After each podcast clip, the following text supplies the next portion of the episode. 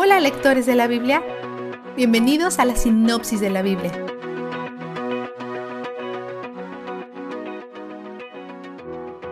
Los israelitas acaban de pisar la tierra prometida por primera vez como una nación.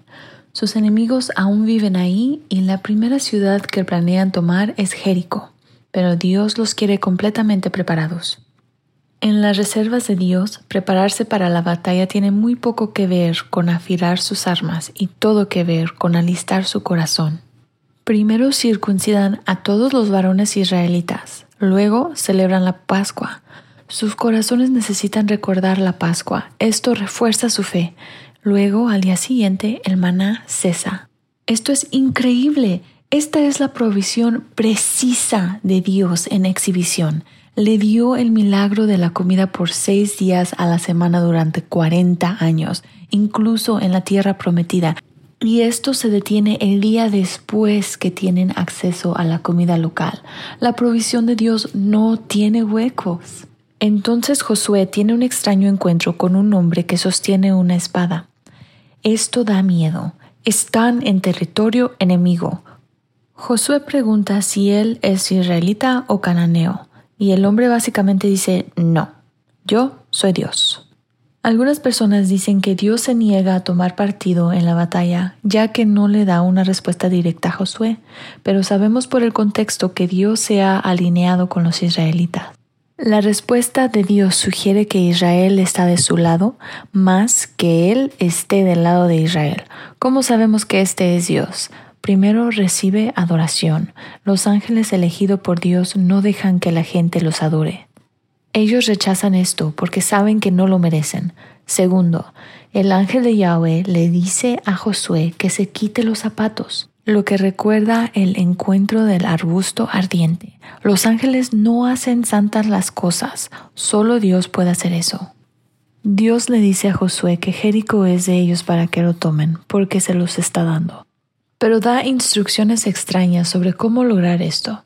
Marchen alrededor de la ciudad con el arca, tocando trompetas, una vez al día durante seis días. Luego, el día siete, marchen alrededor siete veces. En ese séptimo viaje, que toda la gente grite. Luego los muros caerán y tendrán una apertura para entrar y destruir todo excepto la familia de Rahab. Los dos espías están encargados de salvarla. Derrotan a Jericó con cero estrategia militar y Josué pronuncia una maldición sobre cualquiera que la reconstruya. Por cierto, ha sido reconstruida, así que recuerda esta maldición. Josué prohíbe que los soldados tomen botín.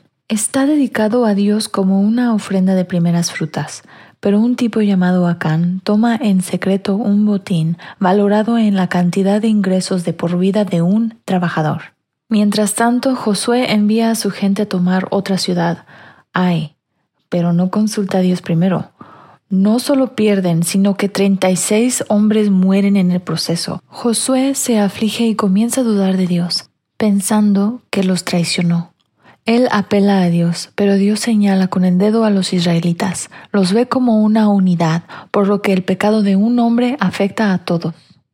Acán es responsable personalmente de su adulterio espiritual, pero toda la comunidad se ve afectada. Como el pecado de Acán representa adulterio espiritual contra Dios, requiere la pena de muerte. Acán es de la tribu más estimada, pero es rechazado por el pueblo de Israel porque su corazón no está dedicado a Yahweh. Esto es importante. A través de Rahab y Acán ya estamos viendo que ser parte de la gente de Dios, los israelitas, no tiene nada que ver con la raza o los genes y tiene todo que ver con el corazón. La familia de Dios está formada por personas con corazones nuevos, no con ADN similar.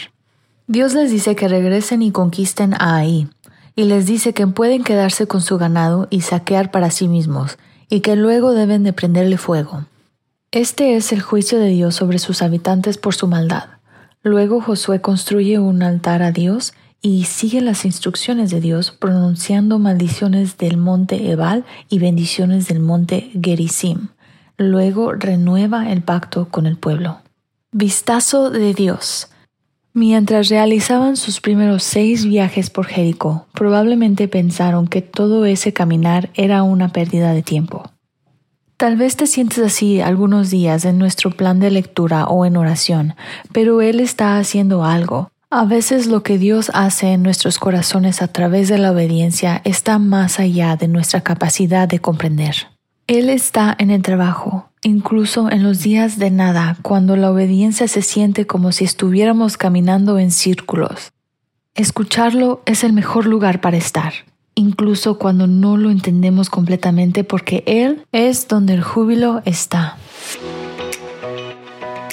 La sinopsis de la Biblia es presentada a ustedes gracias a D-Group, estudios bíblicos y de discipulado que se reúnen en iglesias y hogares alrededor del mundo cada semana.